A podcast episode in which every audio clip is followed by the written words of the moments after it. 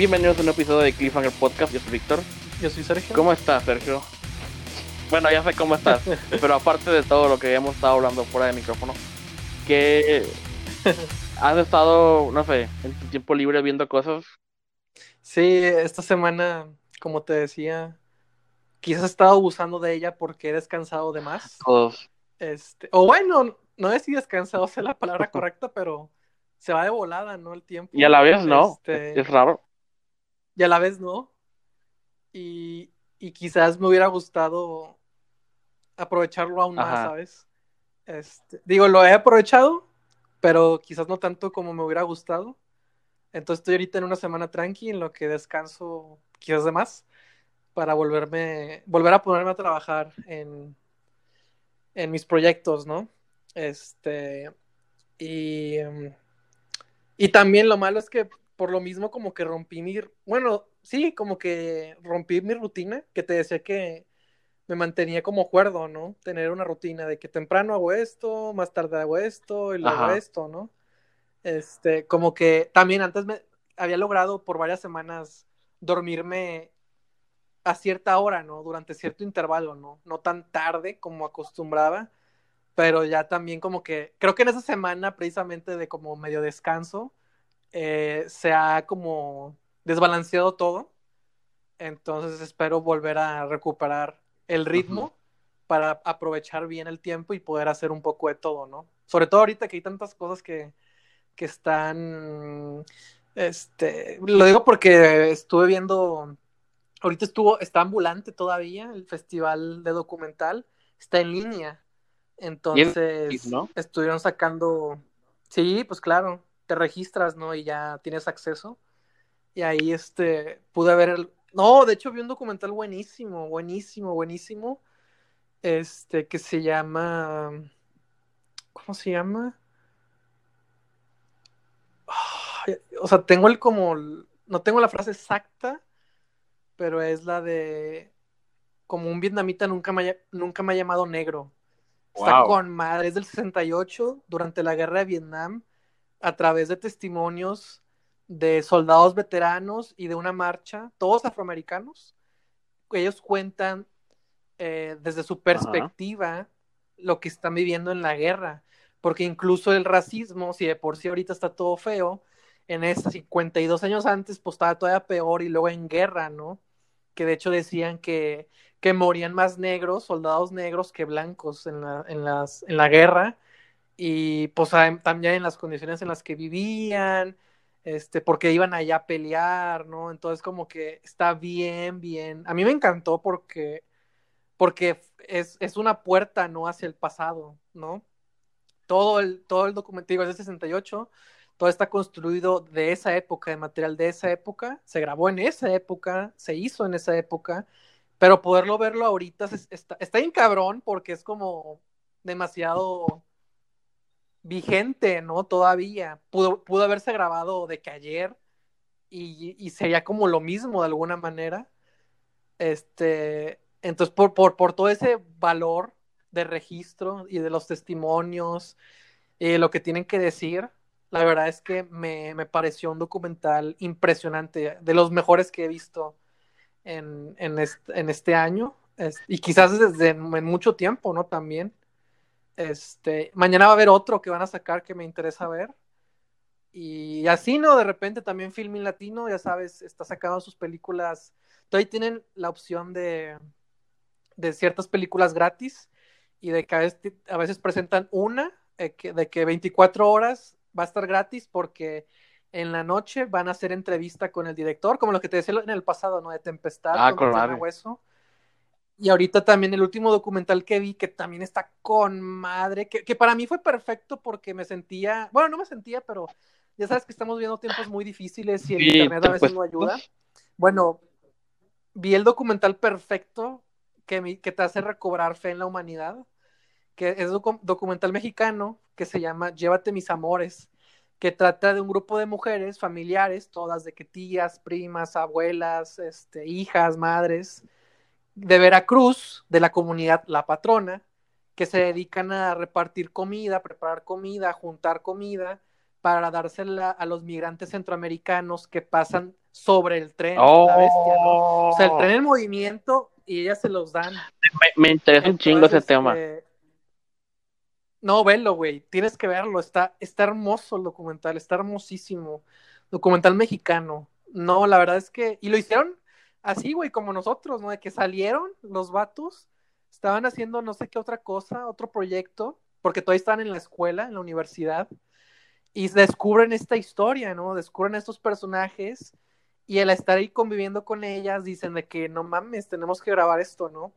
Y así con sus recursos hicieron la película tuvieron la fortuna de que se asesoraron justamente con Tatiana Hueso, con su director de fotografía, este, y tuvieron, a- a- eventualmente tuvieron la ayuda de, de su productor, eh, que los ayudó a terminar la película, a conseguir fondos en postproducción y a distribuirla. Y de hecho, se vendió en DVD también por terquedez, terquedad del director, yo creo. Este, y se ha proyectado en muchos lados y, y- y hicieron, bueno, estuvo, el, estuvo el, creo que fue el jueves, este, estuvo 24 horas gratis en Filmin Latino, porque ya está disponible en Filmin y es de que pagas por lo que, por lo que ves, pero ese día estuvo 24 horas gratis por, y aparte fue la conversación con la gente, ¿no? Entonces también me la aventé y no, no, no, no, no, o sea, el documental está buenísimo, o sea, o sea, no, no, no, es, es empatía, empatía pura, ¿no? Porque son mujeres también que vienen en condiciones difíciles, ¿no? Y que todavía se esfuerzan para cada día hacer ese labor, ¿no? Voluntario, porque nadie les, nadie les paga, ¿no? Este, no, no, no, no, es, es una historia impresionante que, que, que creo que todos deberíamos tener más en cuenta, ¿no? Poder verla, porque la verdad, este, está increíble. La verdad también es, es de los mejores documentales que he visto recientemente. Con madre. Y pues así, Ah. sí. ¿Y tú qué onda? Bueno, pues he visto una increíble variedad. lo mejor que puedo decir de lo que de todo el grupo de cosas que he estado viendo últimamente. Al menos puedo decir que hubo variedad. Ahora, buena variedad, eso es debatible, pero comenzar con lo eh, más sobresaliente. eh, una que no, no había visto y que quería ver de- desde el año pasado es una película de A24. No sé si has escuchado hablar de. Waves. No, no la he visto, sí que ¡Wow! Está con madre. Sí, sí está con madre. La, Ah, la apruebo. está. eh, sí, a huevo. yo no sabía de qué se trataba. Nada, no, na- nada. Nomás creo que había visto el póster una vez y algo sobre una discusión de, de que si el director era la persona correcta para tratar esa historia o algo así. Pero, y eh, como que eso último me llamó la atención. Y la curiosidad me ganó y pues ya era tiempo de que era verla, ¿no? Antes de que pase más tiempo. Entonces la, la, Sí. la encontré, la vi. Y sí, está, está, está muy bien. Me recordó muchísimo a la de eh, The Place Beyond the Pines. No sé por qué sabía que ibas a decir esa Es, película. es algo de ese estilo. Es, es, está ya. muy bien, está muy intensa. Es, es como Place Beyond the Pines, pero un poco más eh, Sí. acelerada, creo. O un poco más frenética en, en ciertos momentos. Mm, Eh, y la, la fotografía está increíble. eh, y pues, no sabiendo lo que iba a pasar la película, hay cosas que me sorprendieron mucho. Me, me, me hicieron preguntarme, Ujú. ok, ¿cómo, qué es lo que va a pasar después de esto? ¿Qué sigue? Y pues, y por la Ah, película siguió. Entonces, ah, eso es eh, una gran recomendación para esta película. Este, si la pueden ver. a huevo. Y, y pues, ah, de hecho creo que, ¿sabes qué? Creo que después de una conversación que tuve contigo, la, creo, yo creo que la última vez que te vi en persona, Yo platiqué contigo sobre un- mi nostalgia de ciertas películas de Disney. eh, y, eh, y eso Mm, me, como que me motivó a, a volver a ver una de esas. Sobre todo, tenía curiosidad de volver a ver las dos de Narnia que hizo, que hizo Disney. mm. Sí, Sobre todo también porque sé que o al menos se supone que Netflix está haciendo un reboot de Narnia. Y también, más que nada, porque a mí me gusta, mi favorita de, las dos que hizo Disney es la de Príncipe Caspian. Y sé que esa es una opinión impopular. Y desde entonces no tengo idea de qué es lo que la gente ve de malo en esa película. Y también quería comprobar, o sea, si yo, yo de adulto eh, sentí algo diferente. No, está con madre, está con madre. Me sigue gustando, más que, que la anterior. Igual la anterior está, chida. Y, y, y eso me llevó a como un, películas que por alguna u otra razón necesitaba volver a ver. Incluso cuando sabía que muchas de ellas no eran tan buenas películas, pero recordaba como que algo de ellas de, ah, mínimo quiero ver eso, ¿no? Y entonces, la otra que vi, Legend of the Guardians, The Hours of Gahul, que es la, mm. creo que está dirigida por Zack Snyder. Mm. Ah, sí, la dirigió Zack Snyder. Aún no he visto su remake de... sí. De la de los muertos vivientes, no, Sí. Pero la, sí, ¿cómo se llama esa? Dawn of the Dead. Aún no he visto su remake de, de, esa. Pero ya viste la de Gahul Ya la vi al menos dos veces. Está medio aburrida, pero se ve bien. Y le falta personalidad. No sé, por alguna razón tenía que verla. Y luego la más rara que se me antojó ver, y, y aquí termina mi recorrido, porque sabía que no me iba a gustar todavía, pero aún así la recordaba una parte que sí me gustó un chingo a la mitad de la película. Entonces volví a ver G.I. Joe Retaliation, la aclamada secuela de, de G.I. Joe Rise of Cobra. La única parte que vale la pena ver y creo que es relevante para este podcast en particular que hay una muy, buena escena de acción a la mitad de la película, que, que, es la razón por la que quería verla. Hay una pelea entre mm. Snake Eyes, que es el ninja negro, y su hermano, que es el ninja blanco, entre unas montañas, pero hay más de hay más ninjas y, todos están con de las montañas. Oh, está con madre esa pelea. Lo demás está. Ah. Mi recomendación es busquen esa en YouTube y olviden lo demás. Muy bien, ahorita con tu ejemplo de, bueno, más bien con lo que dijiste de J. Joe, la película, este, me hiciste pensar en una de las que vi para el podcast de, esta ocasión. Este, porque, porque también fue una escena de acción impresionante y destacada en una película que, ah, ¿sabes? sí, hay muchas de esas. Pero antes de que continúes, Sí, no, claro. vamos a hablar de películas de acción en este episodio porque me gusta mucho el tema, me gustan mucho las películas de acción. Hay muchas ocasiones en las que considero que estamos perdiendo ese arte y al menos quiero aprovechar este podcast para eh, alabar las que me gustan y criticar las eh, tendencias que, que no me agradan tanto. Pero bueno, continúa. sí, pues yo voy a hablar de tres ejemplos y el primero de ellos, que fue justamente la primera película que vi, eh, que nunca había visto, este, pero que decidí ver. Ajá. Y es la de Atomic Blonde. ah, ya sé exactamente qué vas a decir.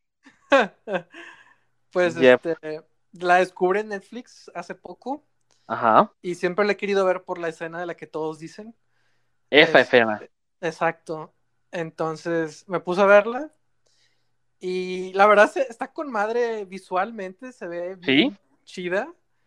Sí, definitivamente. Y también me encanta ver a James McAvoy como un dick, ¿no? Como un güey así cagapalos, diría yo. Lo, este lo, acabo de ver como un fauno en Narnia 1, lo cual fue extraño. No me acordaba que era él. Wow. Claro que es él. Claro que es él. Este. Y bueno, visualmente está con la película. Pero la... ¿Y sale John Goodman? ¿Fue que sí, sí. Pero ah, ojalá fuera más emocionante verlos y así, pero. Y el guion y todo. Está muy genérica en todo lo demás. incluyendo tal vez soundtrack también. Pues no sé, pero. No, a mí me gustó las decisiones que del soundtrack por la época y así. Ya sé, Pero pero pues sí, que son- todo el mundo usa ya. Sí, son canciones que ya están bien choteadas, obviamente. Pero llega ese momento muy especial rumbo al final de la película Yep, yep, en yep. el que ocurre un plano secuencia. Y yo, de hecho, o sea, no sabía muy bien qué esperar, porque sabía que tenía que ver con escaleras, este, Ajá. porque había visto un video en el que, de edición, ¿no? Sobre edición, y usaban esa escena, esa parte. Entonces yo no sabía bien como que qué tanto esperar, sobre todo porque como que no, no es si era la misma locación a la que iban y no pasaba, o todos los edificios se parecen a las escaleras. No importa, el punto es que yo estaba como que esperando a ver cuándo iba a pasar, pero dije, bueno, no puse tan pronto, ¿verdad? Entonces creo que como ya, ya había perdido toda mi fe y, y es el momento en el que por fin ocurre dije, a huevo, aquí es, ¿no? Lo que yo no sabía es que la, el plano secuencia iba a durar tanto, pero eso Ajá. hace que sea Eso es- genial. Esto es lo más sorprendente. Te sorprende que todo lo que dura. Sí. Este. Y mientras más avanza, como más metido está, ¿sabes? Este, porque no se acaba, y no se acaba, y no se acaba, y no se acaba, y siguen pasando más cosas. Entonces, la verdad, no sé muy bien qué decir, pero lo que más destaco yo de ese plano secuencia, además del inmenso labor que involucra eh, hacer estas secuencias, no solo plano secuencias, sino también escenas de acción, pues obviamente entre más elaboradas estén, pues requieren un trabajo cada vez mayor de coordinación, de coreografía, este, de producción y demás cosas, ¿no? Eh, La Luego, cosa imagínate- física. im- sí, imagínate eso en un plano secuencia tan largo. Entonces, es como que, además de valorar todo, todo, todo lo que hay detrás, eh, algo que, lo, que hace como los planos secuencias interesantes, porque también me acordé de los de Daredevil, ¿no? Ajá. este, de la serie, es que una, y también aplica para todas las películas de acción, ¿no? Una, Sí. que, que tus personajes eh, se cansen, ¿no? Como que es lo emocionante, ¿no? Que sí, por más que peleen y sean bien chingones, los, los pequeños momentos en los que, ah, ah, ¿sabes? Y hasta que... Que se cansen ¿no? y que se lastimen. Sí, exacto, por supuesto. Que están sea, vulnerables de alguna manera, sí, ¿no? que Sí. se vea reflejado. Entonces, de lo que más destaco de, toda, toda esa secuencia es eso, ¿no? Que como que gradualmente el personaje se va, ¿cómo se dice? Este, desgastando, ¿no? Y, y mientras más se va desgastando, más cosas locas le empiezan a pasar. Este, y, y me encanta, me encanta que empieza con la pelea las desde que entran al- al edificio y se encuentran con los primeros eh, maleantes que están ahí, este, la secuencia continúa, se escapan, continúan el carro, este, y de hecho ahí supe, ¿no? De que se va a acabar aquí, ¿no? Digo, se tiene que acabar aquí, ¿no? Es muy gracioso porque porque fue, fue la parte más emocionante en toda la película, ¿sabes? Si Ajá. antes como que estaba pensando en de que, ay, ¿por qué estoy viendo esto? Estoy bien aburrido, qué hueva, ¿por qué? ¿Sabes? De que mejor me duermo, ¿no? Este, toda esa, que dura, pues de ver que como unos 20 minutos, ¿no? 15, 20 minutos yo creo, si no es que un poquito más. Y fue como que, madre, estaba tan metido en, en todo ese desmadre. No, no, sé, no sé ni por qué pasaba todo, me valía madre la historia, pero lo que estaba pasando era tan genial. Entonces, este, pues es la mejor de la película, definitivamente. Sí. Todo, el am- todo el amor, todo el cariño está ahí reflejado en esa, en esa, en esa escena, ¿no? Y, y pues bueno, ya sabes, ¿no? Grabar por las secuencias no es, es, es un gran labor, ¿no? Lo que, lo que involucra. Y pues nada, no sé qué quieras agregar tú de, de eso porque sé que la has visto. Eh, sí, de hecho, la he visto dos veces. No.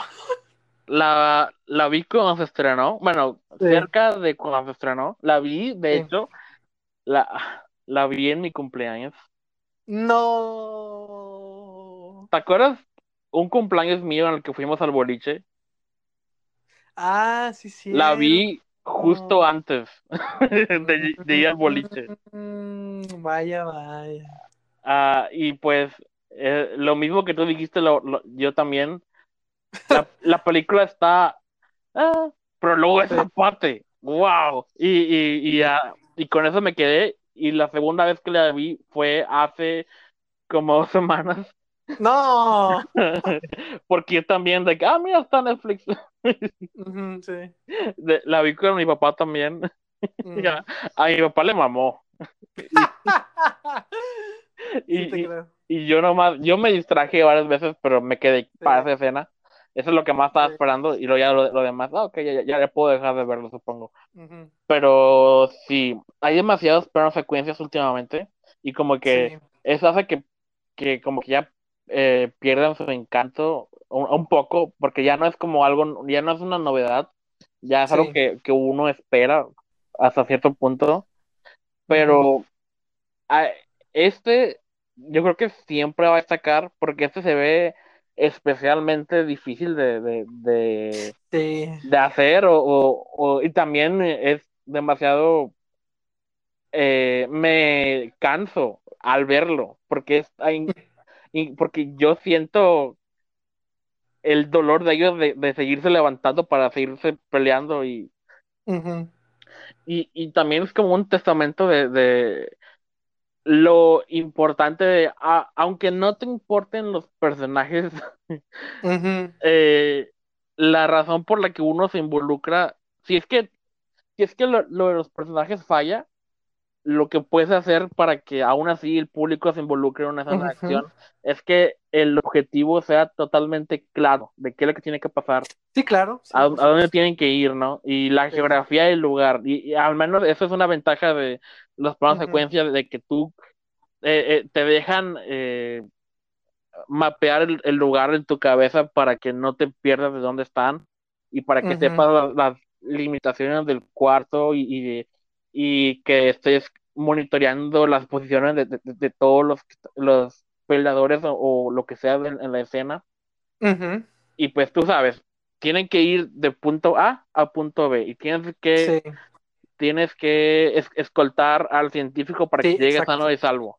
Esa es Exacto. lo único que tienes que saber. Y ya lo demás Sí. es, es ponerles obstáculos en el camino. Y, y, y eso es una, eso es algo que por alguna razón eh, hay películas a las que se les olvida que nos debe de importar el objetivo de, de estas escenas para que, o mínimo que sepamos para, por qué están peleando. O sea, hay, hay películas que empiezan con escenas de acción similares, pero como no sabemos qué pedo, no nos importa. Sí. Y pues eso es muy, yo creo que muy importante. Eh, No, y, y, y, y, pues la ventaja de un plano secuencia es que tú vas experimentando a tiempo real con el protagonista o con los personajes lo que está pasando, ¿no? Entonces que por eso, por eso mismo destaco este, porque dura tanto que es como que te quedas bien picado, ¿no? En de qué está pasando, ¿no? Y comprendes la dificultad de la misión, del objetivo, como tú mismo dices, ¿no? De todo lo que, por lo que tiene que pasar el personaje, ¿no? Para, pues sí, cuidarlo, ¿no? Y lo que pasa cuando triunfa o cuando falla. ¿no? sí. Entonces, este, no, la verdad es que estoy maravillado con ese plano secuencia. Ahora entiendo todo lo que decían, me queda claro. Sí, todo el hype. Eh, sí, nada más que pues ojalá la película también estuviera al nivel. Sí, yo creo que más que nada es culpa del guion, porque, uh, Sí, o sea, sí, todo lo demás cumplió su objetivo, todos los actores están bien y al menos Sí. Eh, todas las, por ejemplo, toda la cinematografía, todos los movimientos de cámara es- están, o sea, todo tiene un porqué, nomás el guion no tiene personalidad, es lo que le falta, sí, personalidad. Cuando eh, un personaje como el de Charlize Theron es tan badass, pero tan frío, es muy difícil hacerla como relatable, ah, entonces yo nunca la entendí, supongo, y fue el mayor sí, problema. sí, sí, sí, sí. Eh, y, y aparte, supongo que el, el modo en el que está contada la historia de que eh, Sí, la eso, película eso- eso- está enmarcada en, en que le están interrogando, ¿no? Entonces ella está contando Sí. lo que está pasando. Entonces Sí. ya sabemos que ella va a sobrevivir y, y- y cosas así, lo cual como que no nos deja que eh, No. tensionarnos lo suficiente. De- deja tú, o sea, empieza con un asesinato, como en cualquier película de acción, Ajá. Pero- y luego pasa como una semana y luego te dicen, ah, sí, una semana antes, el principio, ¿no? Es como que, ay, entonces, ¿para qué? ¿Sabes? Como que, como que siento- yo sentí que el principio había como muchos saltos en el tiempo innecesarios Sí, y fue como que, pero pues por lo mismo, por el- porque el relato se basa en, en flashback, ¿no? Pues toda la película es un flashback, ¿no? Es lo que ya pasó. Nada más que desde el punto de vista de este personaje, ¿no? Pero bueno, estoy hablando de la película, ¿no? Pero bueno, esto es porque la película no funciona, pero la escena, este, a, pesar de todo, la, todo lo anterior, es una obra maestra. Y pues es de, de uno de los directores de John Wick, los cuales solían ser eh, coordinador, bueno, todavía son coordinador de dobles. Y yo, yo creo que mm. ellos son los responsables de la mayoría de las eh, buenas escenas de acción de los últimos años. Desde John Wick han estado imparables. Okay. Cuando ves una escena de acción, una buena escena de acción en una película, casi casi tienes 80% de posibilidad de atinarle de que la hicieron ellos. Of Prey, esta, Civil War, tienen ya como que ya estoy conociendo su estilo. Y supongo que es como una buena transición para la lo que quiero decir. Batallé mucho en decidirme eh, por qué película de John Wick quería hablar, porque sabía que tenía que hablar de una película de John Wick. Y pues hay cosas que me gustan mucho de las tres. Las, las tres son muy buenas películas. El punto es de que John Wick 1 es la que, por no esperar nada al momento de verla, me sorprendió mucho. Sí. Sí la has visto, ¿no? Sí, nomás he visto la 1 hace un chorro. En ese momento, 2014, fue un año decisivo para, la, para acción en general, porque como que para ese punto yo ya estaba nada, no estaba tan feliz con lo que el género de acción me estaba ofreciendo en ese momento. porque ya todo se había convertido en, en, puro CGI. Eh, sí. Que no me importaba nada.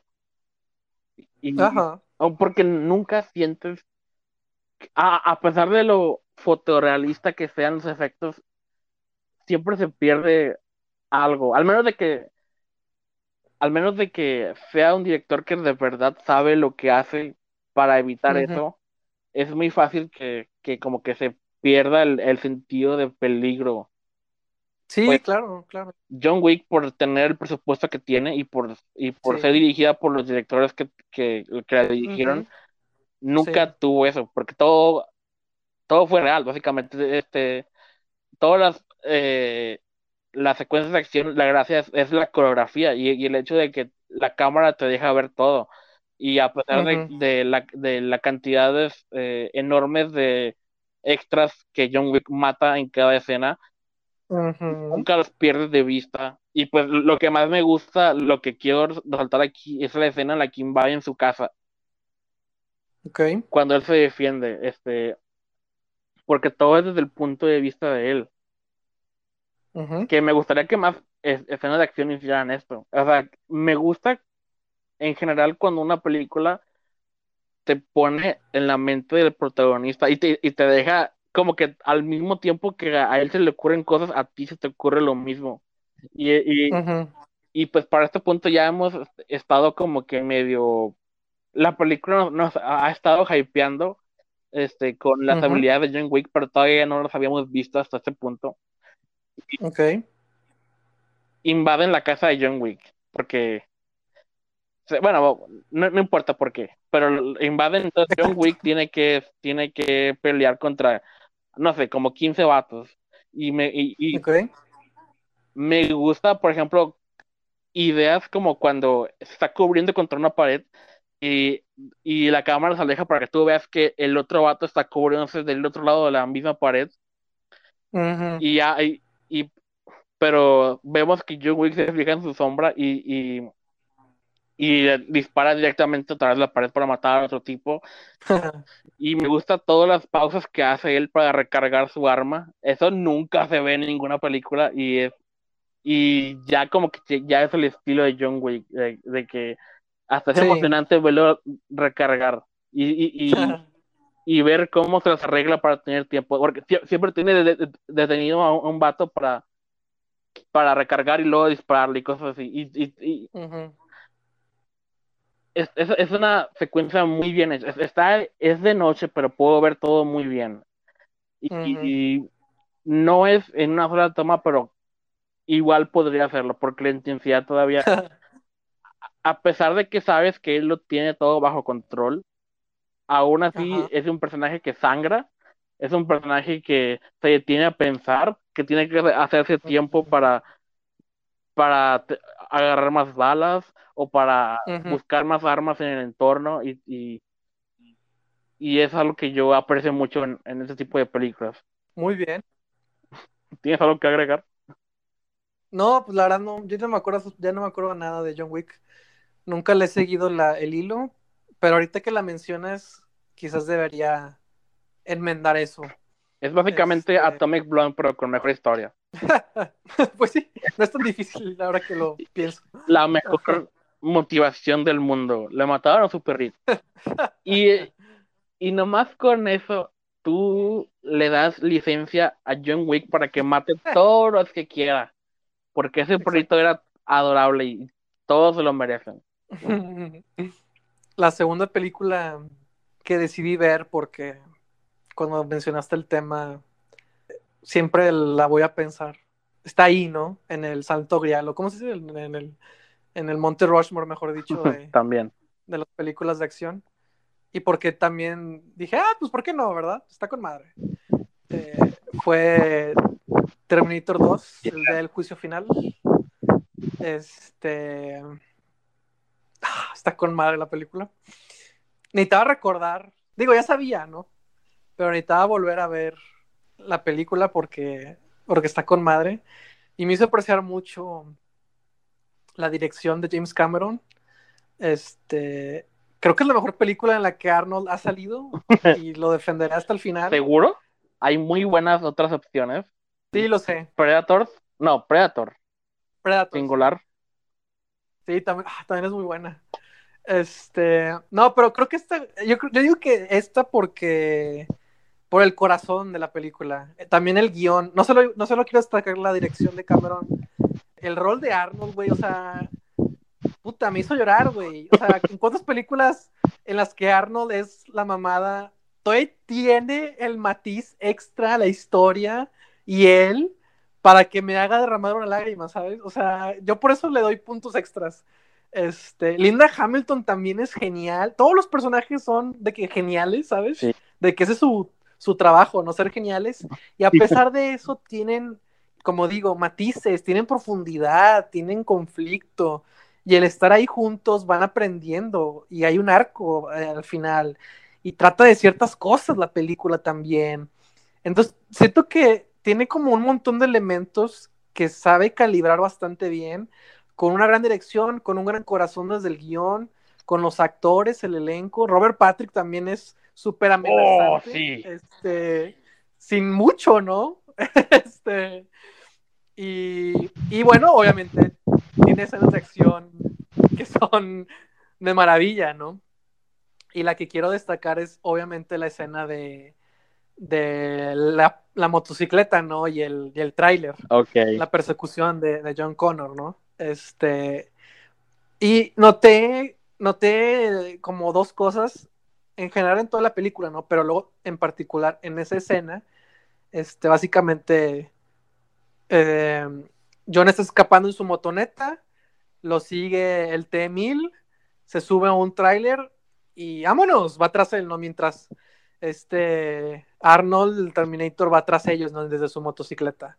Y se vuelve esta persecución, ¿no? Y, y me di cuenta que una razón por la cual el T-1000 es un antagonista tan, este, ¿cómo decirlo? Fuerte o no sé, eh, amenazador. Ajá, sí, exactamente. Es por los vehículos que usaba. Porque no solo aquí se sube ese tráiler, al final también se sube otro tráiler y ellos están en, un, en una camionetilla bien, bien pedorra, ¿no? Y es eso, o sea, la sensación de amenaza que transmite tanto el antagonista y también la posición en vulnerabilidad de los personajes. Porque sí, estamos hablando de un exterminador, pero al botearlo a una, en una camionetita bien pedorra, con dos humanos, siendo perseguidos por un tráiler de un T-1000, ¿sabes? hace que la situación cambie, ¿no? Entonces noté eso, ¿no? Como que ah, de una manera muy sencilla, cómo, cómo transmitir la sensación de peligro, de amenaza.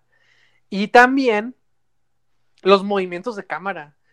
eh, hay, hay varios movimientos que hace que son muy sencillos. Por ejemplo, también en esa misma escena de, de la persecución tras John Connor, eh, al principio, bueno, sí, durante la primera hora de la película, hay una escena, justo cuando se sube eh, el T-1000 al, al tráiler y, y, John Connor como que voltea y se da cuenta que está siendo perseguido, hay una toma bien sencilla desde abajo hacia el tráiler. Y creo que, no, no, recuerdo bien si, si se mueve o no, pero deja tú si se mueve o no, también el vehículo está en movimiento, ¿no? Entonces, simplemente ver, la, pues sí, no, si está la cámara de abajo hacia arriba, Ajá. este, le da sensación de poder a lo que sea que esté viendo, ¿no? Entonces este vato metido en un tráiler, ¿no? Persiguiendo una motocicleta chiquilla, ¿no? Entonces, eh, eh, esa es, una toma bien sencilla. Es cuando. Que creo que hasta se mueve. Es cuando el tráiler salta y, del puente. No, es antes, es mucho antes. Es literal, se, se, va subiendo apenas. Entonces, como que John Connor apenas está descubriendo de que, madre, me está siguiendo este vato, okay. ¿no? Entonces, simplemente la cámara, uh, desde abajo se acerca y ve el tráiler, ¿no? Ah, yeah. Y para mí fue como, madres, esa toma es, es perfecta porque con, con, transmite eso, esa fortaleza, esa intimidad. Y a lo largo de la película hay momentos así de que tomas pequeñas que, en las que como que se acerca y mientras se acerca de que lo que está grabando está en movimiento, ¿no? Entonces le, le da fuerza, ¿sabes? Entonces, como que noté esos dos, como que esas dos cosas eran las que yo más quería destacar que, que, que aprendí de la película, ¿no? En la situación en la que están metidos tus personajes y al mismo tiempo los movimientos que haces con tu cámara, porque aparte la película, digo, son muchas tomas, porque obviamente tenían, el, tenían buen presupuesto uh -huh. y aparte James Cameron sabe manejar bien la tensión, que también es eso, tensión, ¿no? Suspenso, ¿no? Y al mismo tiempo la edición, ¿no? O sea, cómo, ma cómo haces el malabar perfecto para que todos estos elementos eh, se, se, le den la sensación al, al espectador de, de, madres, ¿qué va a pasar, no? De, oh, esto está con madre, ¿no? De, ya, de, también, porque también noté que durante esas secuencias de acción hay como varios tipos de tomas, ¿no? Y una de ellas son como las descriptivas, que son simplemente sirven para saber dónde están los personajes, ¿no? Sí. O las geográficas, pues, ¿no? De que, ah, ok, Arnold está acá atrás, ah, ok, Arnold está, está a esta altura, ¿no? siguiendo a los demás personajes, ¿no? Y, así, ¿no? O sea, como que hay un montón de tomas, tomas de acción en las que los personajes realizan una acción en particular o de seguimiento a lo que está pasando y también descriptivas, ¿no? De dónde están los personajes, ¿no? ¿Qué es lo que está pasando? Entonces, como que son, son, es un, o sea, hacer una escena de acción, sobre todo ese calibre, es algo impresionante, este, y al menos esas fueron como mis, mis puntuaciones, ¿no? Que noté, que sentí mientras las iba viendo. Y no, no, no, una película está, ah, está de lo que trata, este, la relación que tiene John Connor con, con el Terminator es, también es perfecta y ah, sí. está con madre, sí. está con madre. Es, opinión controversial, Terminator está con madre. Pero ah, es de las mejores secuelas en la historia del cine. Sí, por supuesto. Es, y, y es lo mismo que la 1, pero mejor. en, presu sí. en, presupuesto y en intensidad y en, en, todo. Sí. Y pues sí, lo que tú dices es muy importante porque esa toma que tú describes es, no solo es eh, un gran logro, sino que es vital. Porque si este enemigo no te intimida desde el principio de la persecución, uh -huh. la escena no sirve o se desperdició mucho tiempo en esta escena para crear este eh, esta urgencia de escapar, ¿no? Exacto, sí. Y, y, y imagínatelo, o sea, todas las escenas de acción son difíciles de hacer, pero imagínate esta sí. escena, sí. tres vehículos diferentes y mantenerte siempre al tanto del de, sí, espacio y de la posición de, de todos los tres vehículos sí. al mismo uh -huh. tiempo.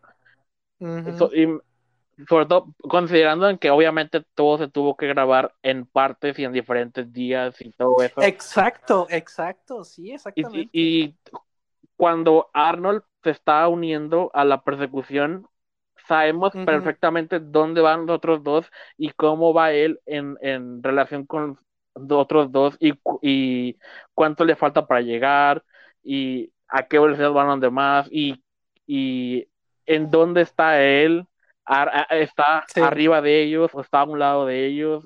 Ajá, sí, sí, sí. Y para... No, y, ta también algo interesante en una escena de acción es crear como mini conflictos, ¿no? Por ejemplo, me acuerdo, bueno, también está con madre esa, esa toma en la que John baja, voltea y de que ya, ya la hice, ¿no? Pues quién sabe meter aquí.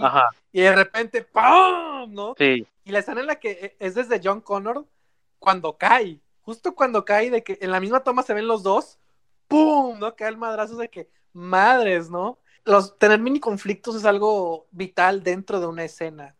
Y a lo que me refiero es ese momento en el que Arnold ya está ya están los tres en el, siguiéndose, ¿no? Ajá, en el mismo túnel. Y Arnold, sí, exacto. Y Arnold quiere, pues, llegar a John, pero tiene que atravesar el camión, ¿no? Y es, un momento, sí, muy breve en el que, en el que no lo deja, ¿no? y luego ya por fin, uh, lo, sobrepasa. Ah, sí. Y hasta cuando lo sobrepasa, de que, a huevo, ¿no? Y nada más agarra a John y vámonos, ¿no? Y o sea, también esas cositas pequeñas le añaden mucho también, ¿no? De que son, son pequeños objetivos, ¿no? Dentro de una misma escena. Sí, porque nomás una persecución por sí sola, si se mantiene por mucho tiempo, no es interesante.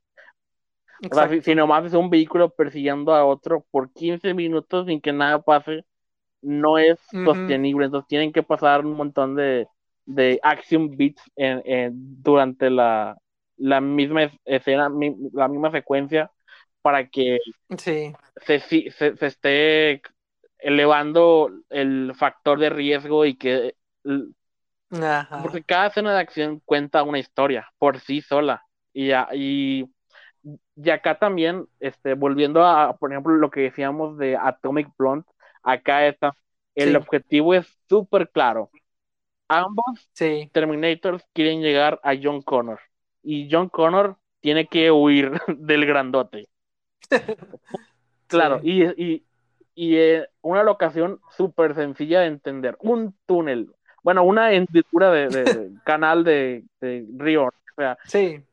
Es, es, un, solo camino, sin, con paredes a cada lado, eh, no hay dónde ir, ¿no? Entonces, todo lo que James Cameron aprovecha la sencillez de esta mini trama de la escena para explotarla con, de todo lo que tiene para ofrecer, todos los el momento en el que en el que todos los momentos en los que John Connor casi ha aplastado por el tráiler o, o todos los intentos de, de, Arnold por pasar y, y, y, al final cuando, cuando tiene que detener el tráiler y, y, ya, y el camino se está haciendo cada vez más pequeño y, y, sabes que hay una hay un límite de todo lo que esto puede durar porque te tiene que acabar el camino en algún momento, ¿no? Te, tiene que tener un final. Entonces hay una, hay un eh, ticking clock o un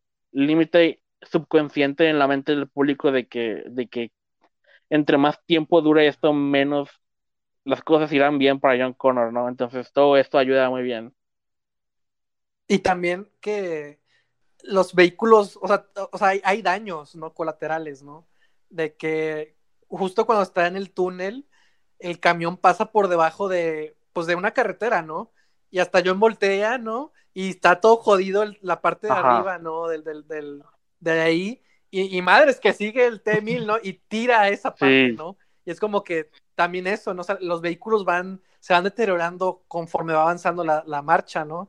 Este, va, va, viendo como consecuencias, ¿no? Daños, ¿no? Que se ven reflejados y que tienen sentido por la situación en la que están envueltos, ¿no? O sea, siempre hay como un progreso, ¿no? Tanto de lo que está pasando en los vehículos, ¿no? También en la, en la secuencia rumbo al final, cuando están en camino hacia la... Bueno, terminan llegando a la planta esa, sí.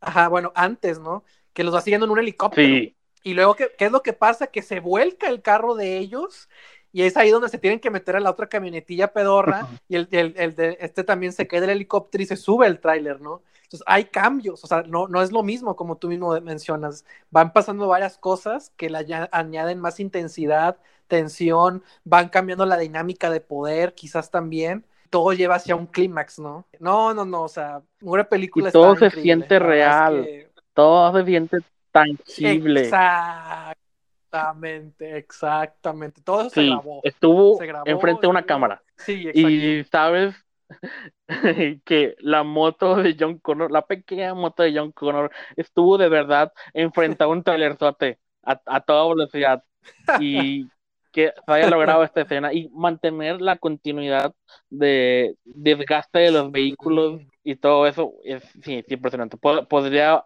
hablar de eso por mucho rato más, pero hay que continuar. Entonces sigo yo, ¿verdad? Eh, Sí. ok, eh, hay otra eh, escena que quiero mencionar aquí por razones Ajá. muy diferentes a las otras dos que acabamos de discutir. Esta es Oh, oh. el ataque a Smallville en Man of Steel. ok. Veo tu punto, creo. Sí, probablemente ya estás sospechando qué puedo con esto. Sí, no me gusta Ok. esta escena. Eh, y, y eso que me, mientras lo veía en el cine es de lo que más estaba esperando, porque yo, yo siempre he querido ver los poderes de, de Superman reflejados de una manera realista en una película, porque eso es algo Sí, que a- hasta ahora no, nunca había visto. Ah, obviamente ha habido intentos de hacerlo en el pasado, pero eh, lo, lo más cercano que tenía era, por ejemplo, Superman 2 de, 70, de los, del 80, creo, no me acuerdo qué año se estrenó, pero que también es una pelea entre Superman y Zod y sus 12 cuates, ¿no? Es, es lo, mismo.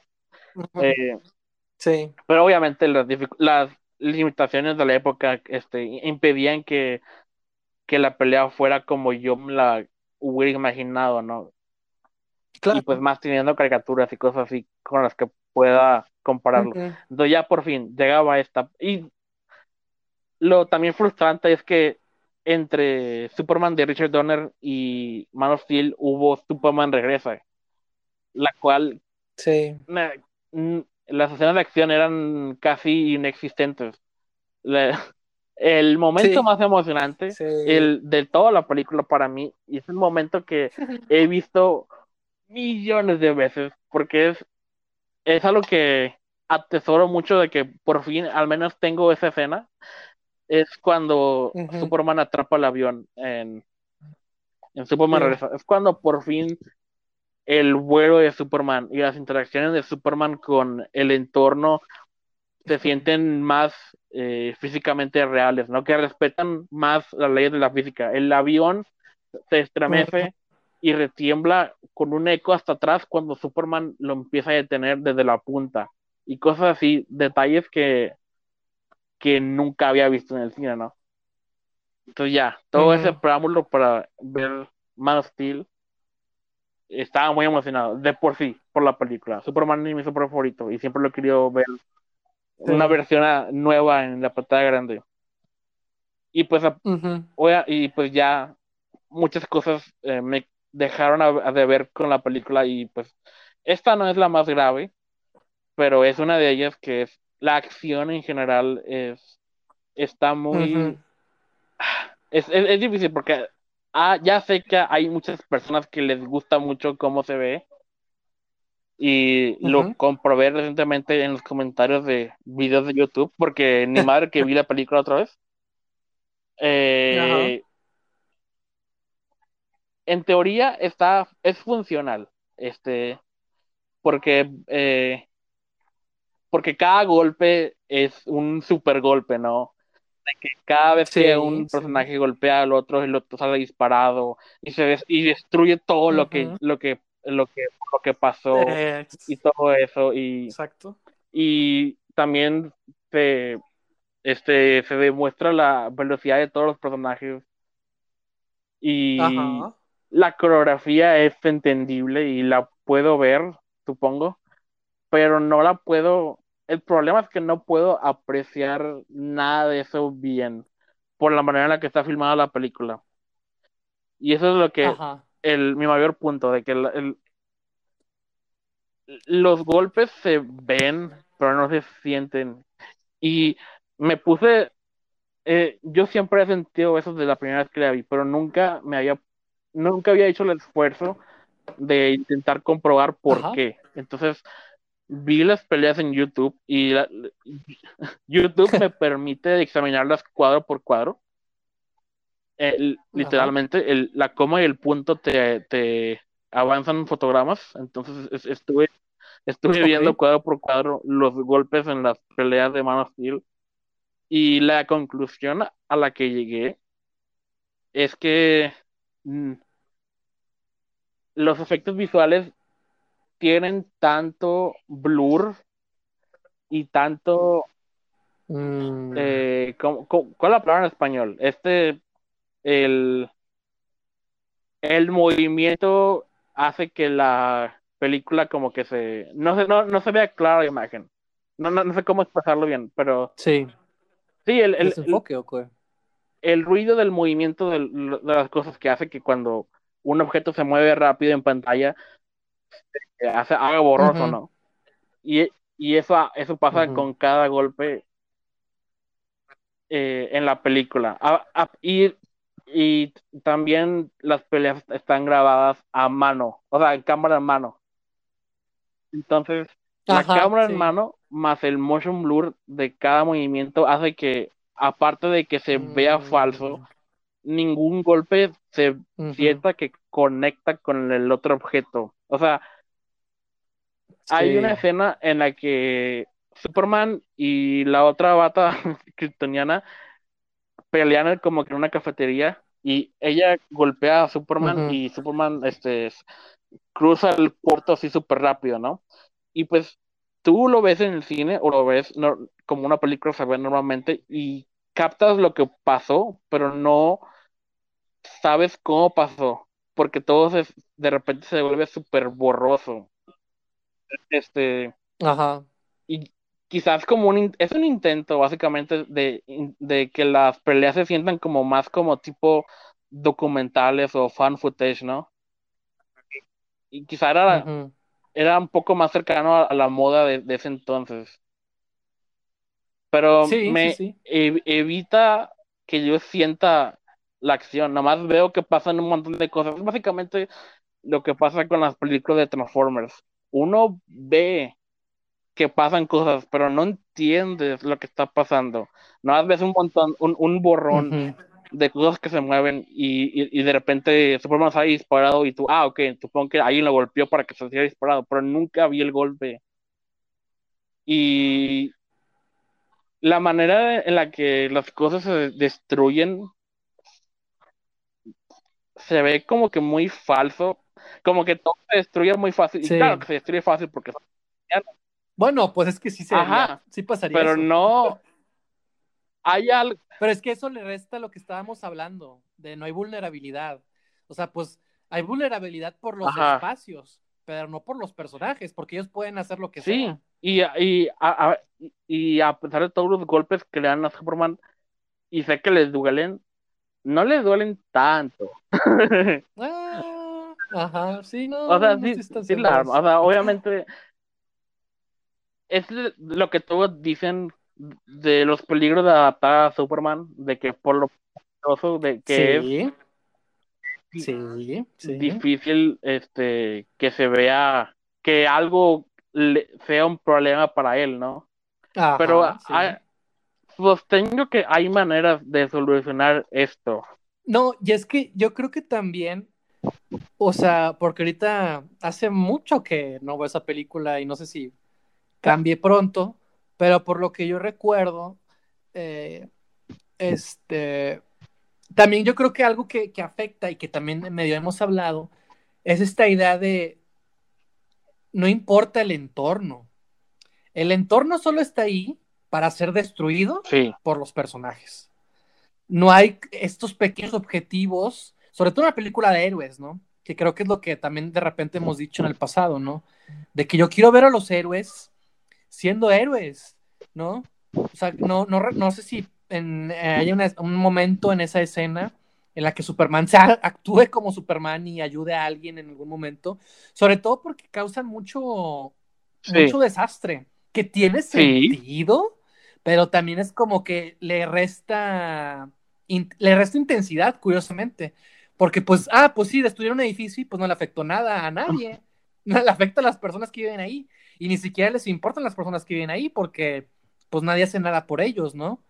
Entonces yo creo que también esos, esos elementos no ayudan, y también el hecho de que se gra- que ten, obviamente no está grabada en cámara en mano, pero que tenga ese estilo, la cámara, como que también lo hace más artificial, como tú mismo mencionas, como que no va, como que se siente raro, y más con tantos movimientos que hay, porque en la cámara no solo tiene este como efecto tipo documental, sino también hace zooms y se mueve para acá y se mueve para allá y cambio de toma y demás. Entonces como que hay muchos elementos que están, que más, que, más que transmitir dolor o vulnerabilidad o intensidad o preocupación por lo que está pasando, pues en realidad no, pues en realidad nada más Superman es el que le están pegando y pues como es Superman, pues no le duele tanto, no sangra, no, no lo pueden matar, ¿sabes? Como que también eso no, no, hay una verdadera sensación de peligro desde el personaje. y no hay un objetivo en la escena, no sabemos ah, cuál es la finalidad de golpearlo ahí. Sabemos que no, no, le va a pasar nada a nadie, más que a los habitantes de Smallville o de Metrópolis o de lo que sea. Sí. Y, y eh, la diferencia, una de las mayores diferencias entre una secuencia de acción como la que acabamos de discutir el Terminator 2 y una secuencia como Man of Steel es que los action beats de, de, Terminator 2 son súper claros y la película se toma el tiempo de mostrártelos. O sea, cuando hay, hay gente que sobre todo gente un poco más eh, de, edad que se queja de que las películas de acción son ruidosas o algo así, pero la, verdad es que no hmm. lo son tanto porque incluso el sonido está balanceado. Tiene que haber momentos de silencio en, entre todo el sí. que tú captes ciertas cosas que pasan y que sientas que es importante y que no. Cuando John Connor ve el tráiler caer, el sonido del ambiente se apaga para dar más la música y, la intensidad de que, oh, no, eso está pasando. Ajá, en cambio, en Man of Steel hay ruido todo el tiempo y la música todo el tiempo. No hay un momento de descanso, un momento para saborear el hecho de que, ah, ahora están acá, oh, ahora están acá, o ahora el peligro, o, no sé qué es todo, no, no está eh, muy bien balanceado el ritmo de la pelea, como para que algo de lo que pase me importe. Y los visuales no, me ayudan a distinguir nada, pues. Sí, y, y, más porque es eso. O sea, cuando Superman cae y destruye un edificio, no cae Superman y destruye un edificio, todo eso es digital. O sea, digo, también hay muchísima construcción de efectos especiales que depende de esa película. Este, iba a decir dos cosas. Una, volviendo con Terminator nada más para complementar, es que esa escena de acción hace progresar a la historia, porque no trata de que el T-1000, no solo se trata de que el T-1000 quiere matar a John Connor, se trata de que en esa secuencia el Terminator está con John Connor y ya están juntos. Entonces la historia progresó la escena de acción tenía, esa persecución tiene un porqué dentro de esa historia. No, y, más, que eso, esa es la escena de acción que le demuestra a John Connor que Arnold efectivamente es de su lado. O sea, o sea porque, o sea, eh, eh, si quitáramos esta escena de esa persecución, el momento en el que John se entera que Arnold es bueno en esta película, eh, este, cobra más fuerza. O sea, si quitamos la escena, entonces pasaríamos directamente a que se entera que está de su lado, ah, ya son amigos. Y, y esta persecución le permite que esa, ese inicio entre, de su relación sea más natural, porque ah, eso es como una manera de demostrarle al público y a John que el Terminator lo va a salvar del Sí, o sea, en, pocas palabras, cada personaje está cumpliendo la función que debe sí. la historia. Cuando empieza la persecución, este... aún no estamos 100% seguros de que Arnold es bueno. Y esa escena, aparte de que de, de ser genial, la, su utilidad es que cuenta la historia que John ocupa para que la trama continúe. Exacto. Y lo, lo otro que iba a decir es que lo que hizo Zack Snyder en general con las escenas de acción en esas películas de DC lo chido era que podíamos ver a los personajes en el cenit Sí. de sus habilidades, ¿no?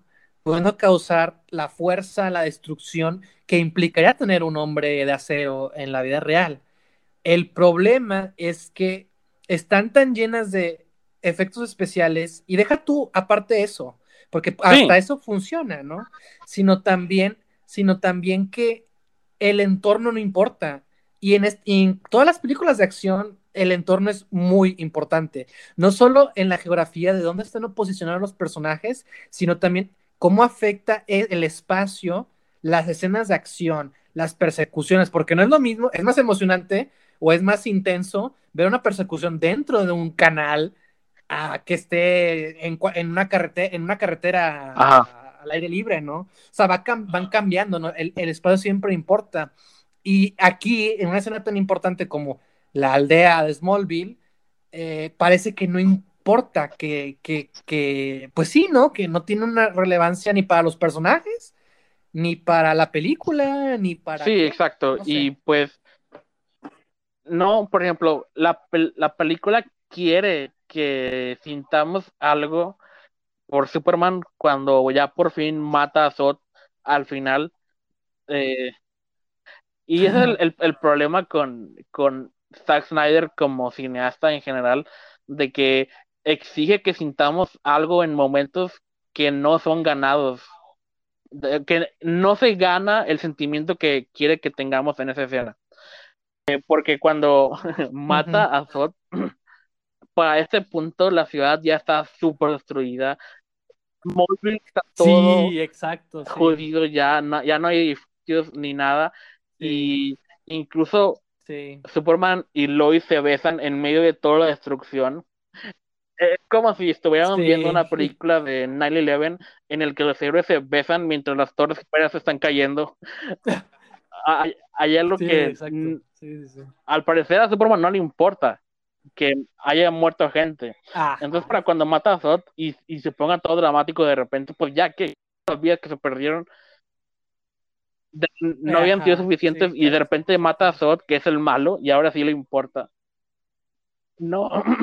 Eh, eh, y pues una escena como la de Smallville o la de Metropolis al final pudo ayudarnos a, a como que sentir si, eh, que, que Superman es un héroe si, si Superman hubiera intentado llevar a Zod a otro lugar a pelear o, o que Sí, exacto. Lo que un Sí. superhéroe quiere es evitar destrucción y caos. Sí, y pues es una controversia que ya está muy cansada de discutir, ¿no? El hecho de que ya, de que, de toda la destrucción de Metrópolis, Sí. pero en cuanto, hablando en términos de acción, no, no cumple con el o- objetivo de, de historia o no cumple para mostrarnos que Superman es un héroe. Y, y siempre la defensa que dicen todos es que, ah, es que Superman apenas va, va aprendiendo, ¿no? Y esta, esta es la película en la que está aprendiendo a ser un héroe. Pero no. Si tú vieras la película sin saber absolutamente nada de Superman, tú no sientes que Ajá. él es un héroe al final. No, y volvemos a lo mismo, de que en las escenas de acción, algo interesante para que se sientan más interesantes e intensas es tener estos pequeños objetivos. Y ahorita que acabas de mencionar esta película, me haces pensar en Yep. Spider-Man 2, la escena del tren. Y, y es todo lo opuesto. El, el espacio importa y afecta a la acción que estamos viendo en pantalla. Spider-Man tiene pequeños objetivos eh, que tiene que vencer y tiene cuidado y, y- y también tiene, pues también le preocupa lo que está pasando, ¿no? Y de eso se trata esa escena, ¿no? De, de su interés por, por la gente es lo que hace que el Doctor Octopus se le escape, ¿no? Entonces eso, o sea, el, el héroe Sí, yo, yo creo héroe, que esa ¿no? secuencia de Spider-Man 2, que también iba a ser una que iba a mencionar, eh, es una es el mejor ejemplo de una, de una escena de acción en una película de superhéroes Claro, hasta ahora. Y la Claro. razón en la que cumple ese objetivo perfectamente y además es muy divertido de ver. Tan solo esa, tan solo esa oh, secuencia, sí, claro. que es la secuencia que une al segundo acto con el tercer acto, al principio del tercer acto, eh, tiene un principio, un medio y un final por sí sola, ¿no? El principio es Ujú, Spider-Man llega a la torre del reloj con Doc Ock ahí. Y hablan un poco y luego comienzan a pelear. Y, ok, ahí el objetivo de Spider-Man es saber dónde está Mary Jane. y luego empiezan a caer y caen sobre un metro en Nueva York. Y, ok, eh, el objetivo de Spider-Man evoluciona en- durante el transcurso de la escena. Que entre más este Doc Ock le aviente gente para que la atrape, para que la distraiga. eso Exacto, uno- exacto. Sí, exacto. Porque él sabe que a Spider-Man le importa la gente. Ajá, Y luego-. Eh, ah, tengo que mencionar esto. El diseño sonoro de la trilogía de Sam Raimi, Ujú, la acción sobre todo, es increíble. Cada vez que, que pasa algo claro. de cuando cada vez que esquivan el techo de un túnel u otro metro, todo el sonido se apaga y nada más escuchas el de- de- del, del, del peligro Sí. pasar. Y es algo que también hicieron en Spider-Man 3 en la escena de la grúa. Cuando esquiva los, los restos de los edificios del edificio mientras va a rescatar a Gwen. Sí. Una secuencia que es muy estúpida por lo de la grúa, ¿no? O sea, el, el... ninguna grúa hace eso, Sí, sí, sí. pero sentimos el peligro porque de repente todo el sonido se apaga Ujú. excepto los, wi- los switches de, los de los objetos que, pasan junto a Spider-Man, ¿no? Eh, es la única manera de, de que alguien que no la ha visto en- entienda es que vea la película.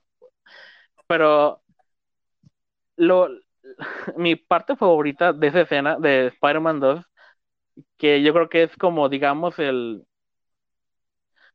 no sé, el, el final del segundo acto para pasar al tercer acto de esa secuencia, es cuando Doc Ock tumba a Spider-Man del, del, del metro.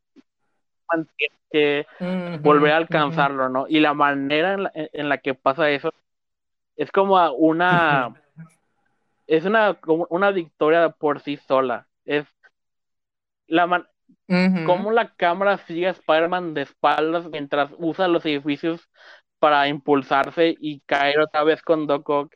Es, Sí. es el mejor momento de todos. Ah, y ya al final de la secuencia, el objetivo de Spider-Man es de- detener el tren.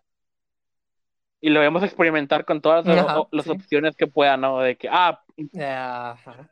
Ajá. ¿Cómo Spider-Man puede tener un tren que que es lo, lo, lo mismo que me gusta de, de Superman atrapando el avión en Superman Regresa, de que todos los intentos Mm. fallidos de, de hacerlo, ¿no? Ah, de que agarro el avión Ujú. por un ala, ah, no, la, la se rompió, tengo que hacer de otra forma, ¿no?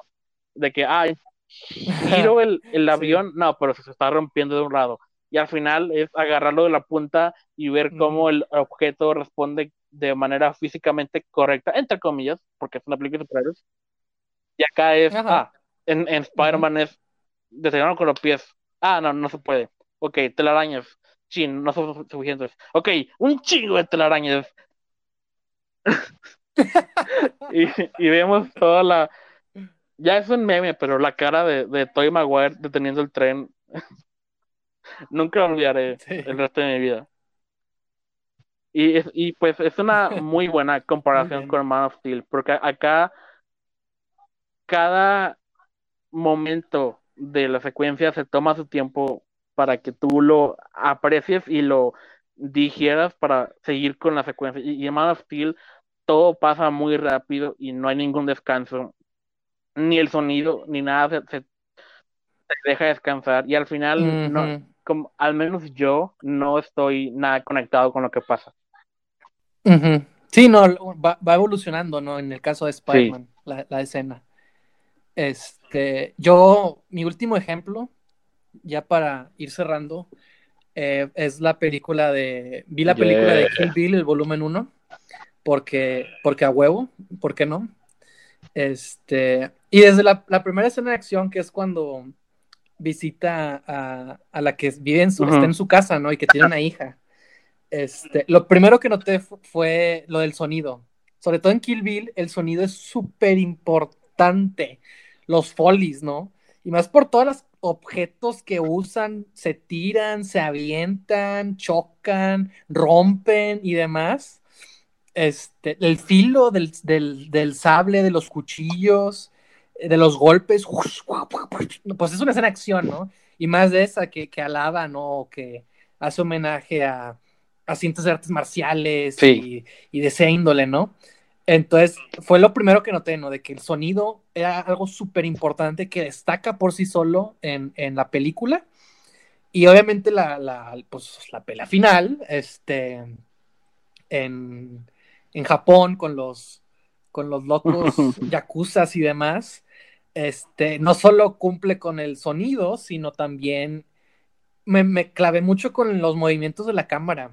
El espacio es inmenso y se ve con madre.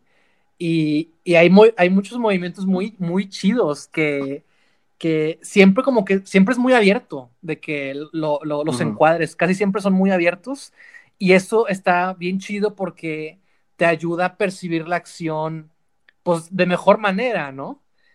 Además de las tomas que hacen, porque hay tomas también, como te decía, ¿no? De que muy específicas, ¿no? Para ciertas acciones, para ciertos momentos, y que le agregan más intensidad junto con la edición, ¿no? Y la música, este, lo que estás viendo, la coreografía, que pues obviamente todo es súper coreografiado, junto con la cámara, y, y no, pues es un espectáculo lo que estás, lo que terminas viendo, ¿no? Este también tiene sus momentos de descanso o así como breves, ¿no? O en los que el personaje está pensando, ¿no? La novia está pensando en qué va a hacer, ¿no? En donde se ve rodeada, ¿no? Y, obtiene un arma nueva, este, hace esto por aquí, salta, este, no, no, no, no, pues es un desmadre y está con madre ver todo eso. este, y, también, obviamente, obviamente este es un personaje que, es muy capaz, ¿no? Que es muy hábil. Este, ahí tiene sus pequeños momentos, ¿no? Donde también la, la, la, agreden, ¿no? La atacan o, o, algo le sale mal, pero también, pues ya sabes, ¿no? Que este personaje es, es, como se dice? Está desatado y está imparable y eso es lo que lo hace genial, ¿no? De que el caos que provoca, ¿no? Que desata. Entonces, este, pues nada, como, como conclusión, o más bien como reflexión de esa película, eh, la importancia del sonido, ¿no? La importancia de los movimientos en la cámara, de la coreografía, eh, y una vez más del espacio, este, porque presentarte el espacio amplio te permite también eh, como que jugar o malabarear con, con, las coreografías que haces de otra manera, ¿no? Entonces, este, pues nada, está con madre toda esa escena y la película en sí también y también es una eh, indicación de la importancia de la claridad en una escena como esa. Porque también es, es un caos, pero la hay una razón por la cual escogieron ese vestuario para la novia, ¿no? El amarillo oh, destaca mucho de todos los secuaces que son tan vestidos de negro. Entonces, la siempre sabemos quién es quién, aún en las tomas amplias, que es lo mismo que podemos decir de Terminator 2, que de todos los vehículos se distinguen perfectamente, de incluso de lejos de quién es quién. y, esa es otra cosa eh, que falla en Man of Steel, que todo se ve gris y con los blurs eh, se distinguen bien. Ah, eh, y acá en Kill Bill, las tomas amplias la Y la iluminación, todo está súper bien iluminado para que incluso con claridad qué diablos está pasando, ¿no? Para que no te pierdas. Incluso un blanco y negro se ve muy bien, se ve súper claro, es entendible y es y también es, una oportunidad de, de Quentin Tarantino de presumir su cantidad de extras y, presumir el set, ¿no? Y y sabemos siempre dónde están, ¿no? Y cuando se suben al, al barandal en el piso de arriba, sabemos que están en esa parte del edificio. y cuando están abajo, sabemos en qué parte del cuarto están, porque la escena empieza y antes sí, de que peleen, la cámara nos muestra todos los Exactamente. Justo lo que no, con los movimientos de la cámara. Te muestra la, la amplitud de lo- del lente, ¿no? que También. o también es, Claro que por ejemplo, algo que también admiro mucho de, de la película de Don't Breathe, es que a- hablando de, de planos Mm, secuencias, Sí, cuando entran a la casa hay un plano secuencia. Lo mismo hacen con El Conjuro, la, la primera.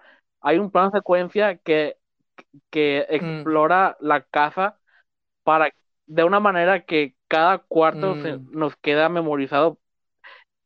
Y ya cuando pasan los eventos importantes, ya sabemos en qué parte de la casa están. Y, y acá es lo mismo, es, es muy importante, es súper importante que el público esté enterado del, del espacio geográfico de cada quien. Entonces, oh, es, sí, sigo sin ver volumen 2, lo cual es muy raro. O sea, que haya visto nada más la 1. La, la, sí. lo sé, Y luego con ese lo final, sé. tremendo cliffhanger. Ajá, Tremendo vi, vi lo que hiciste ahí. Sí, es. Y la música, la música. Quentin Tarantino sabe escoger sí. la música. A- aun cuando se Oh, originó sí. en otra película diferente. Oh, sí, es, es perfecto. no- ya no tengo nada más que agregar, creo. No sé, o sea, Mm, ok, bueno, sí. ok, podría continuar hablando. Eh, la manera en la que está exagerada la sangre. es- Sí. eh, creo que ya lo dije en otro episodio, pero eh, Tarantino eh, te deja saborear la violencia y la hace divertida. Y, Sí. y cada vez que veo Sí. una, una escena así, sí, cada vez que veo un- original. un- una escena así, me acuerdo de, de la entrevista en televisión que él hizo en la que una señora se está peleando con él por lo violenta que son sus Sí. películas y Sí. eh, cada vez que me acuerdo de eso es, Ujú. jódete señora, la, la película está con madre. Tengo que ver el volumen 2. Muy bien, Víctor. Yo también me lo voy a volver a aventar. Espero que pronto. Nomás por. Me quedé. Sí, ya. Este, para terminar la filmografía de Tarantino, me falta Ajá. esa, me falta Jackie. Brown y... Mm, Ah, a ver, ¿cuál otra era? ¿Qué hizo después de Ja- Jackie Brown? Death Proof. Ah, bueno, Death Proof ya la vi. Bill. Ah, ya, nomás Mm, me falta pues Jackie más, Brown. ¿no? Entonces- Kill Bill 2. Ah, bueno, con madre. Ya voy a acabar. Sí. Sí. Muy bien. Y para, para terminar este capítulo, Pues, ¿tienes un último ok, ejemplo? este, mira, en mis notas siempre tengo como que algo este de reserva Ah, este a- a- algún día quiero hacer un video de esto pero la- este Ujú. Me gusta estas eh, eh, al- a veces me, me quedo pensando en estas eras de acción que eh, Hollywood ha, ha tenido. Y bueno hasta donde yo sé este porque o sea nomás teniendo mis conocimientos de esto nomás llegan como hasta los setentas, pero en esa época eh, que era dominada por los westerns y cosas así, teníamos cierto tipo de héroe de acción que, siempre era rudo y era frío y era era una Sí. persona normal, o sea, que se veía físicamente normal, pero con un pasado oscuro y, la- la- y Sí, y sí, que veíamos completar una venganza o algo así. Y llegaron los Ujú. ochentas y, y yo creo que con la llegada de Arnold y con la llegada de Stallone pasamos a este Sí. héroe hipermasculino, eh, indestructible, Y el macho. que todo lo puede, no suda, no sangra, Sí. es y ah, fue divertido, aunque muy rápidamente llegó como que a su límite, ¿no?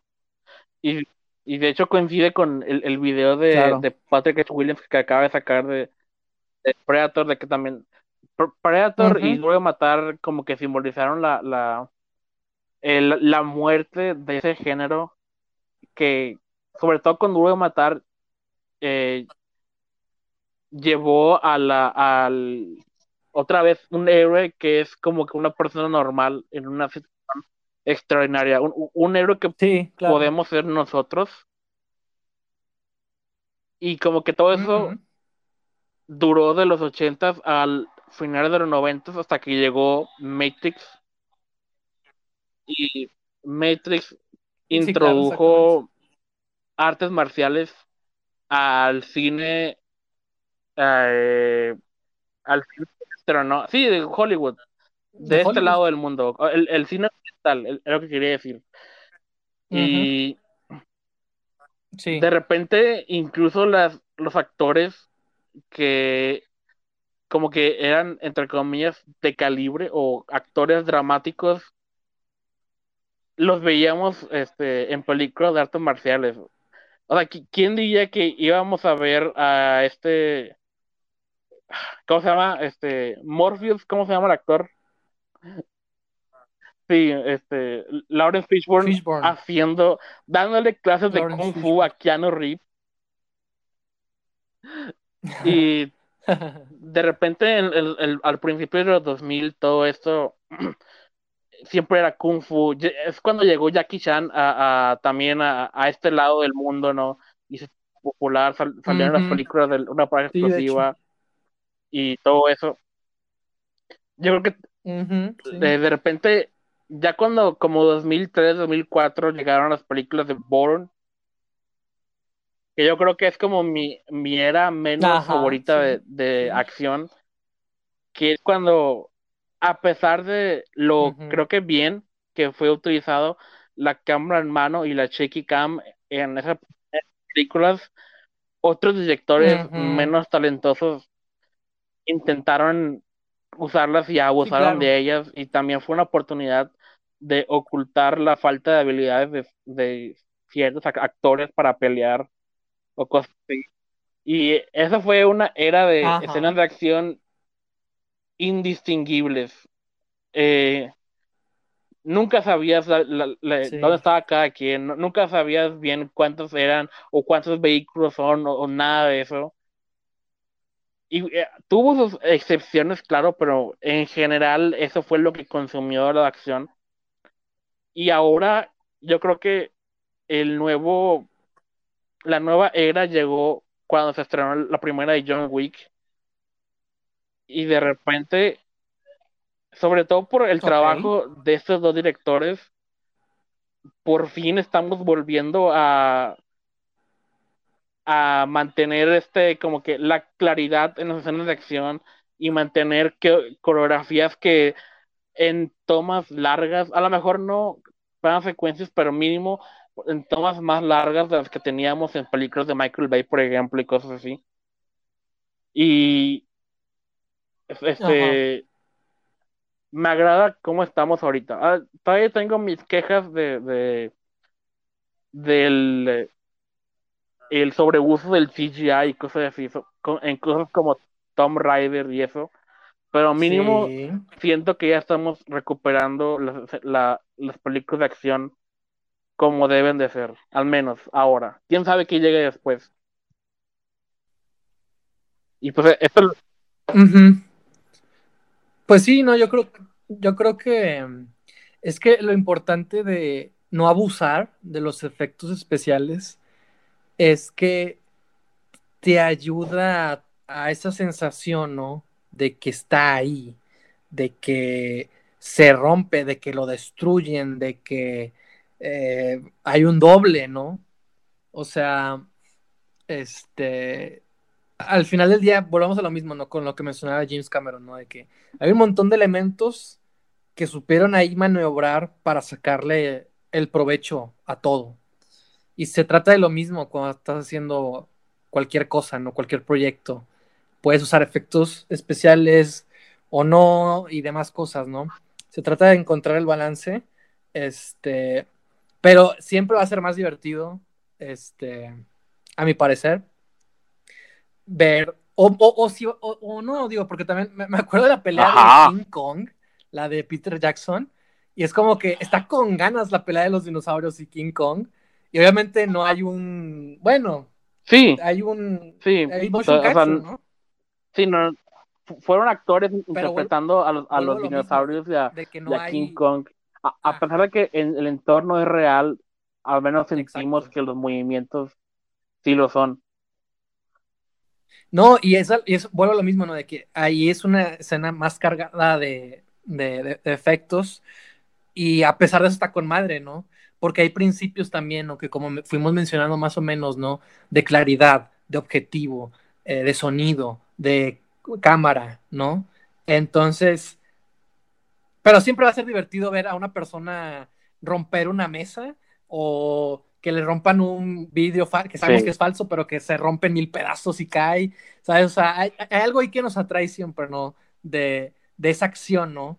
No, no, no decirla real, pero sí física, ¿no? O práctica, ¿no? Con efectos prácticos, ¿no? Siempre va a ser Sí, y también mucho tiene que ver que muchas veces las secuencias que usan mucho CGI no son dirigidas por el director que dirige a los actores en el set. Muchas veces hay un departamento que se encarga de, coreografiar eso que casi no tiene contacto con el director principal y se siente como, como que como dos películas distintas que no encajan del todo.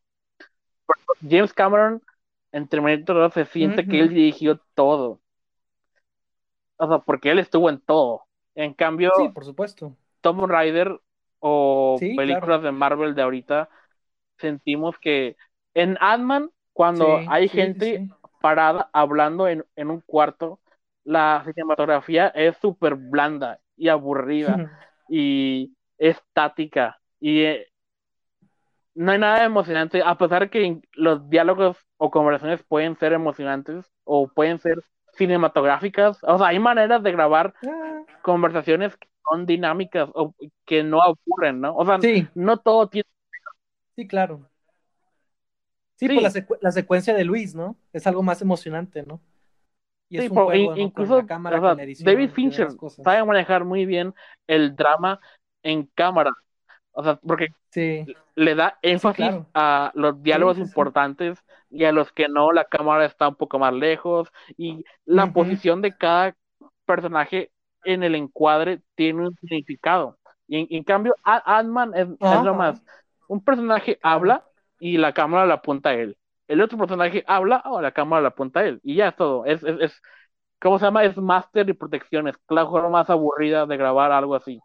Y cuando hay escenas de acción en Ant-Man, de repente la cámara se vuelve súper dinámica y los, y los enfoques son eh, son súper creativos y, la cámara sí hay cuchillos volando en el aire y cosas así. Nada que ver con que es otra persona quien dirigió esa escena. Sí, sí, sí.